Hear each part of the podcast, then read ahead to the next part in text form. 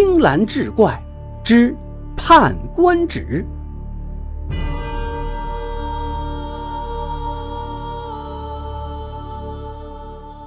话说清朝末年，朝廷腐败，百姓的生活是一天不如一天，全国各地匪患四起。牛二就是被土匪绑了票。在当时，如果是有钱人家被绑票，可用钱将人赎回来。可牛二家里穷啊，所以就被土匪留在山上，也当了土匪。那一年他只有十六岁。土匪头子马占山见牛二机灵。就把他留在身边，做了一名马便。一天早晨，马占山带着一群土匪到附近的一个集镇去打劫。镇子上人听到土匪来了，一下子跑个精光。唯独十字路口一个摆药摊的先生坐在那是纹丝不动。马占山带着牛二和几个土匪来到此人眼前，其中一个叫宋三的土匪小头目跑上前去。抓住药摊先生的衣服，一把将他提了起来，劈面就是几个耳光，然后将他的一条胳膊反扭背后，一脚踢跪在地上。药摊先生一边喊着“哎呦”，一边问道：“你们是什么人呀？为什么无故打人？”宋三道：“老子是谁，你不知道吗？难道你的狗眼瞎了不成？”那药摊先生道：“这位爷，您说的对呀，老朽真是个瞎子呀！你们到底是什么人呐？”这时，土匪们才看清，这人果然是个瞎子。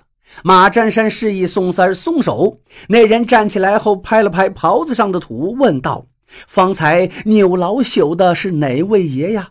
宋三拔出枪顶在药摊先生的额角，问道：“是老子？你要怎样？”药摊先生道。老朽一个瞎子，能把您如何？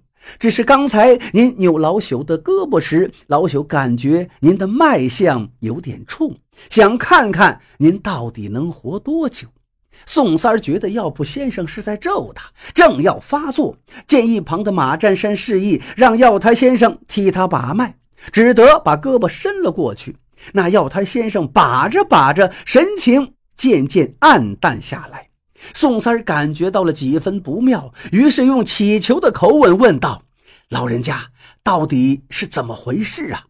在宋三儿的反复追问下，药摊先生才告诉他说：“官爷，实不相瞒，您还有三个时辰的活头，还有什么要紧事没办完，赶紧去办。”宋三儿一听，当场就瘫软在地。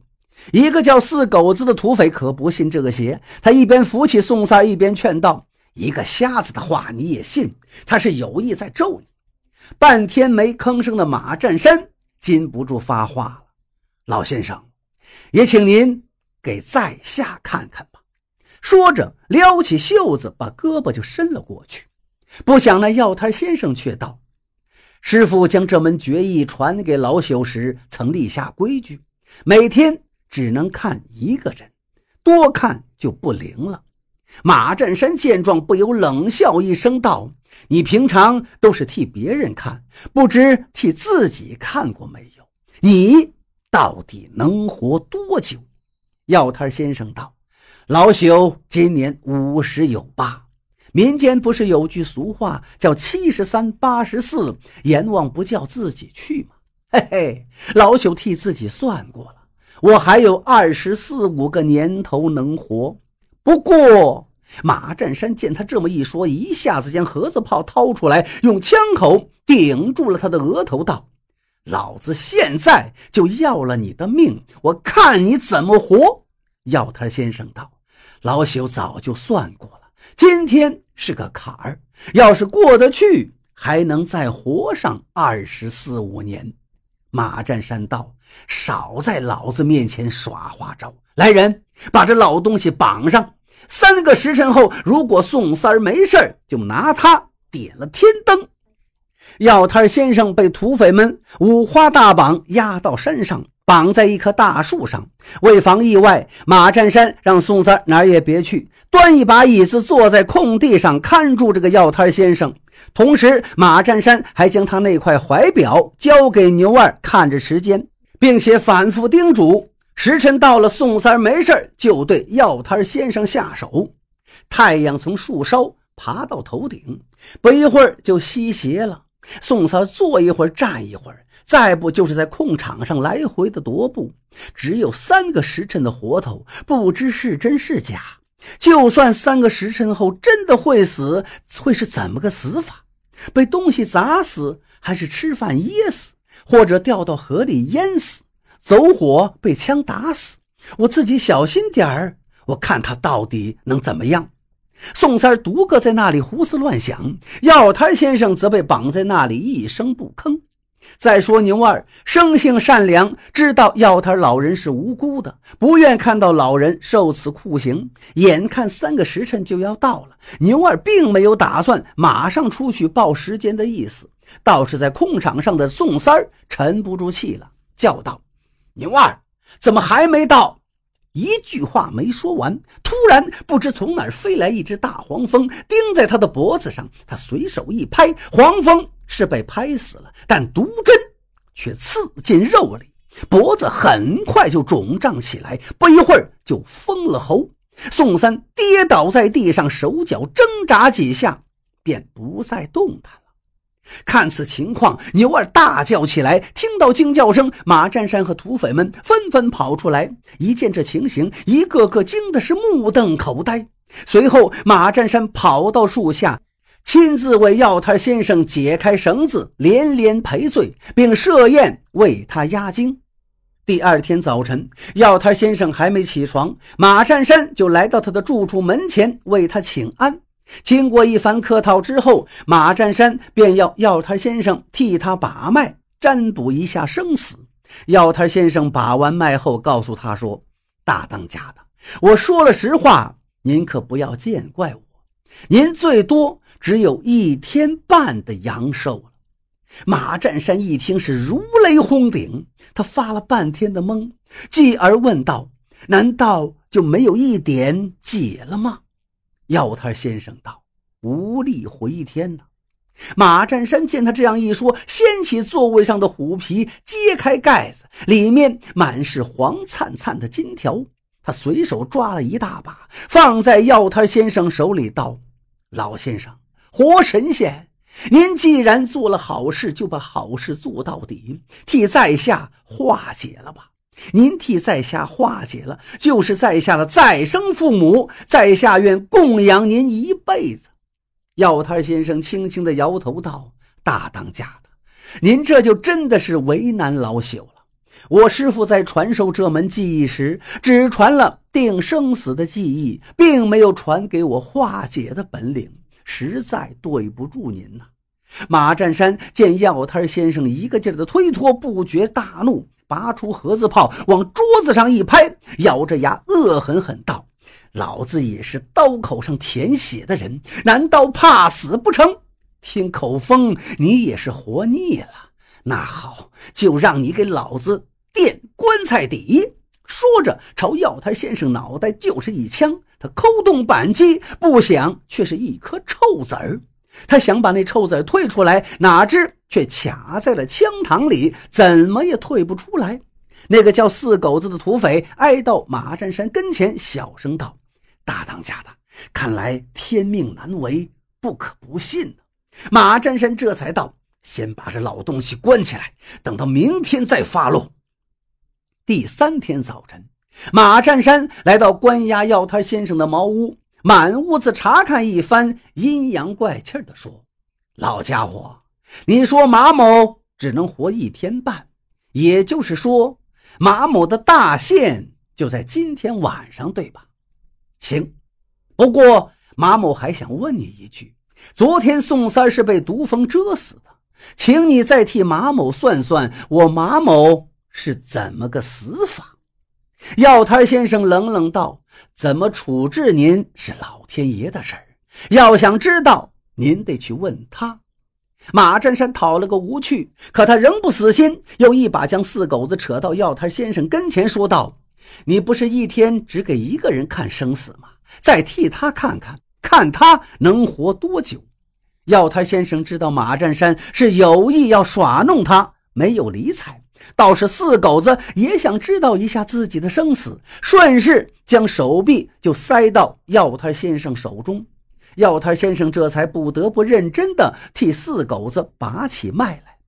只见他心平气和地把了一阵，说道：“他还有二十多年的光景。”马占山见他这么一说，眼角透出一丝恶毒的嘲讽，嘴里不停地重复：“二十来年，二十来年。”突然，他举起四狗子的枪，朝他后脑勺就是一下。四狗子哼也没哼一声，就栽倒在地。马占山把枪往旁边一扔，得意道：“你不是说他还有二十来年的光景吗？这是怎么回事？你的话不灵了吧？我看你纯粹胡说。”随后命人再次把药摊先生绑在空场的一根木桩子上。太阳升起的时候，空场变得像火炉一样。见药摊先生耷拉着脑袋，一副难受的样子，牛二端了一碗水过去。药摊先生刚喝了两口，马占山又跑过来，一把将碗打翻，随后又命牛二将浸过油的棉布提出来，从下往上替药摊先生一层层的绑上去。他真的要拿着药摊先生点天灯。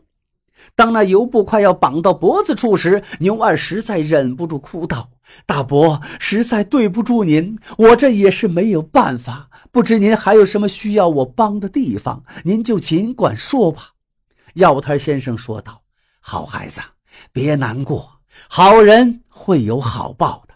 老朽今天这个坎儿过不去，也是天意。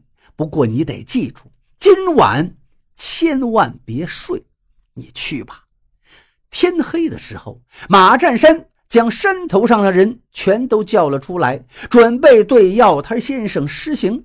他亲手点燃火镰子，把火把点燃，然后命牛二去点火。牛二举着火把走到药摊先生跟前，由于他的手抖得厉害，却怎么都点不着火把。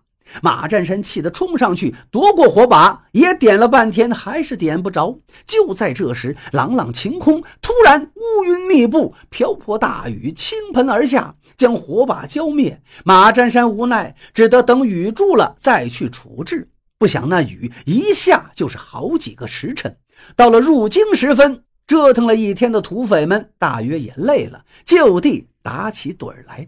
牛二心中惦记着药摊先生。等土匪们睡静之后，他悄悄地摸到空地上，替药摊先生割开绳子和身上的布条，说道：“大伯，他们是不会放过您的，您赶紧逃命去吧。”药摊先生摇了摇头，苦笑道：“孩子，我一个瞎老头子，我能逃到哪儿去呀？”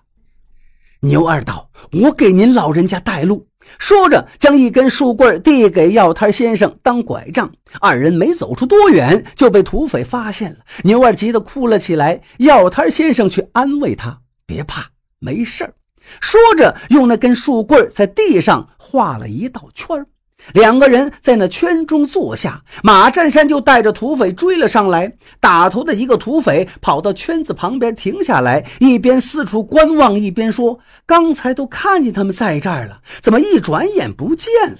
马占山挥舞着手里的盒子炮，气急败坏地吼道：“给老子搜！挖地三尺也要把他给我搜出来！”话音未落，只听“嗖”的一声，不知从哪儿飞来一颗榴弹，射进了马占山的脑门。这个穷凶极恶的土匪连哼都没来得及哼一声，就栽倒在地。土匪们一见，全呆愣在那儿了。不等他们回过神来，山下响起了一阵牌子枪，土匪们被撂倒一大片，没死的也是四下逃命。不一会儿，一个黑大汉带着另一帮人冲了上来。原来黑大汉是另一个六子的土匪，为争夺地盘，对马占山的老巢来了个突然袭击。到天亮的时候，枪声渐渐平息了。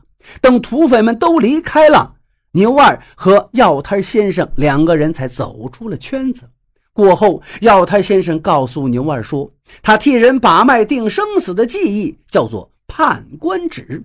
所谓判官指，其实是中医先生替人把脉诊病的一门独特技艺。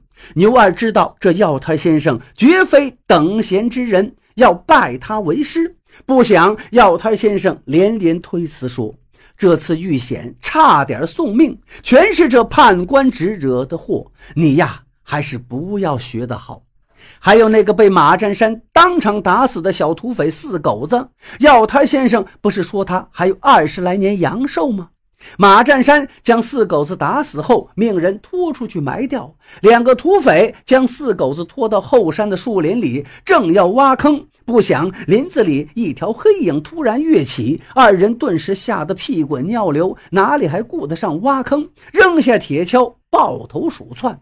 四狗子躺在野地里，经过雨水一淋，竟然醒转过来。他爬到了路边，被一个过路的人救了过去。后来，他的伤口总算痊愈，却落得半身不遂的病根不过，还真就活了二十多年。